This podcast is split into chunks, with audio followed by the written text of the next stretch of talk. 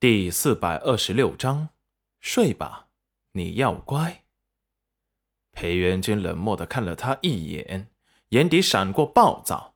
还有这么多人惦记着娘子。太子殿下，请回吧。景轩错愕，干爹直接赶人了。这么多年，他的性子是变得越来越古怪了。他多希望。干娘能够快些回来，不然干爹都不知道会疯魔成什么样的。似乎苍天听到了他的请求，干娘回来了。毕竟干爹虽然在赶他走，却没有否认，这说明真的有女子留在了丞相府。干爹从来就是洁身自好，能让他不厌恶还心甘情愿留下来的人。只有干娘，只是干爹对干娘的占有欲简直令人发指。得到自己想要的答案，虽然他也很想见一见干娘，可是干爹不让，那就只有等干爹舍得让他见了，他再见吧。这般一想，他就准备告辞了。小宝儿还在等着他打探消息回去呢。宝儿听闻丞相府住进了一个女人，伤心不已，故意想多在东宫里待些时日，气气干爹。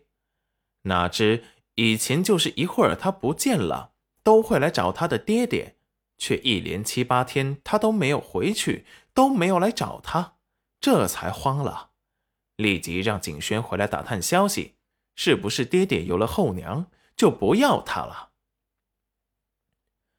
景轩走后，裴元君又回到了屋子里。此时，戚云染生无可恋的盯着床顶，看到裴元君进来，恨恨的瞪了他一眼。裴元君，你放开我！你过来，我跟你解释我为什么会离开。说完这几句，他就感觉到自己累得虚脱，想要睡过去。裴元君大步的走了过来。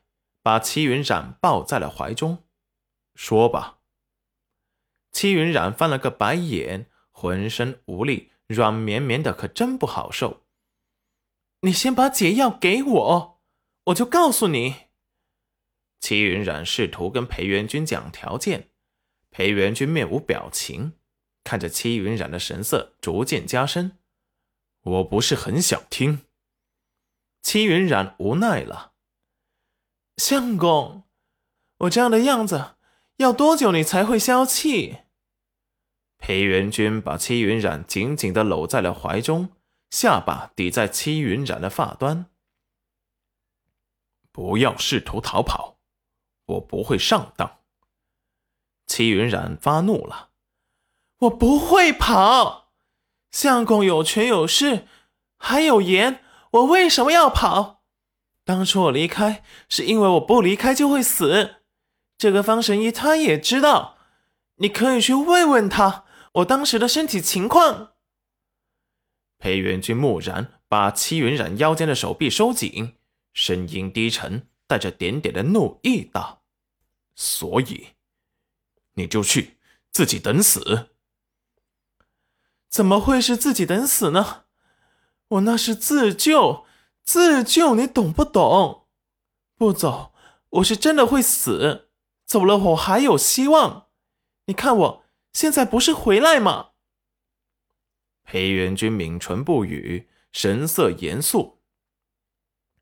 你是回来抢宝儿的，我不会给你这个机会。齐云然怒了，这话还能不能好好谈了？裴元君。你这样关着我，我会抑郁，到时候生病了怎么办？你跟我在一起会抑郁？他面色不善。戚云染发现跟他根本就说不通，他现在感觉到自己无话可说。裴元君见他不想说话，不想理人的模样，心底闪过暴躁。不说，那就一直关着吧，反正我有空，保证每日。都能伺候好你。说完，紧紧的抱着戚云染，把他放到了床上，自己也脱了鞋睡了上去，把齐云冉抱入了怀中。睡吧，你要乖。闭上眼睛，缓缓的睡去。他都不记得他有多久没有睡过安稳觉了。此时抱在怀中的香软十分好眠的睡了过去。